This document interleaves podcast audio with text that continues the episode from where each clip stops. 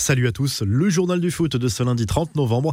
Antoine Griezmann retrouve le sourire au Barça. Il est encore trop tôt pour faire un lien avec sa récente sortie médiatique pour mettre les choses à plat sur sa relation avec Lionel Messi. Mais toujours est-il que l'attaquant du FC Barcelone sort d'une belle semaine sur les terrains. Buteur en Ligue des Champions à Kiev mardi soir, le Français a inscrit un but sublime dimanche face à Osasuna en Liga. Une demi-volée sublime du gauche célébrée par Griezmann avec une petite danse qui a fait parler sur les réseaux sociaux.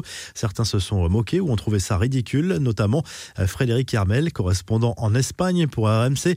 Réponse parfaite de Griezmann sur Twitter. Il s'agissait d'un clin d'œil à sa fille de 4 ans. Oh Fredo, ma fille voulait me voir danser, c'était pas pour toi, a écrit le champion du monde accompagné de quelques smileys. C'est ce qu'il a expliqué ensuite au journal Sport.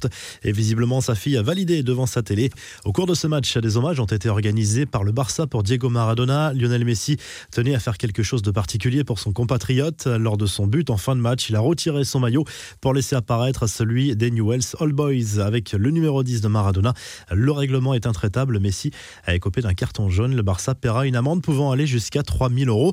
À direction l'Argentine où la mort de Maradona continue de faire l'actualité. Leonardo Luque, le médecin qui s'occupait de l'ancien numéro 10 de la Libye Céleste, s'est défendu après l'enquête ouverte à son encontre pour homicide involontaire. Il est soupçonné d'une éventuelle négligence professionnelle.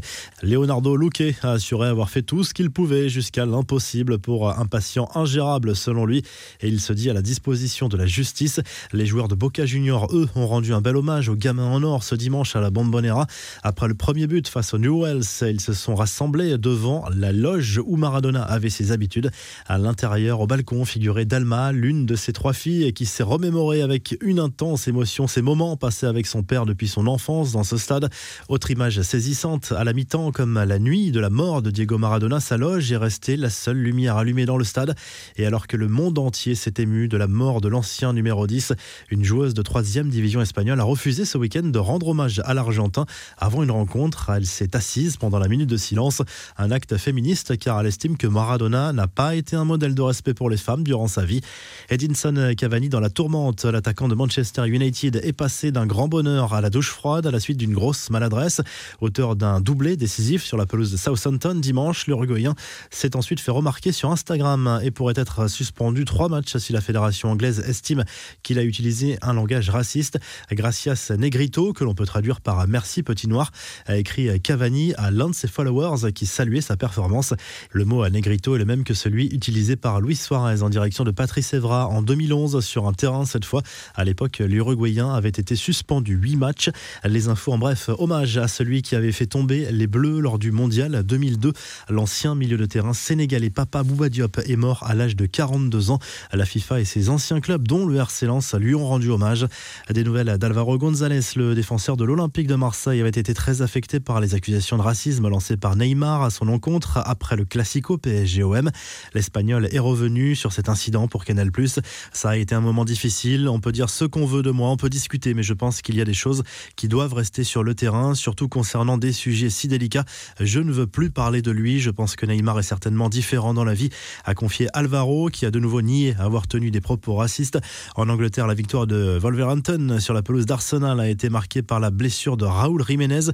Le buteur mexicain a subi un choc à la tête avant de rester inconscient sur la pelouse. Il a été évacué en urgence à l'hôpital. La revue de presse direction l'Espagne où l'ensemble de la presse place Lionel Messi en une.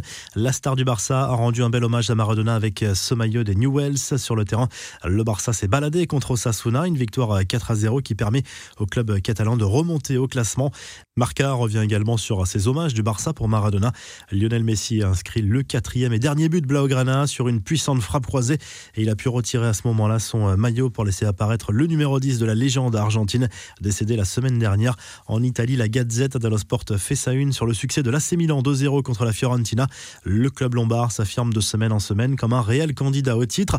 Les Rossoneri ont 5 points d'avance sur l'Inter Milan et Sassuolo, 6 sur la Juve. Le Napoli a également rendu hommage une nouvelle fois à Maradona avec un maillot inspiré de celui de l'Argentine. Les Napolitains se sont imposés 4 à 0 contre la Roma dimanche soir. On vous laisse avec le classement des buteurs réactualisé dans les grands championnats européens et à très vite pour un nouveau journal du foot.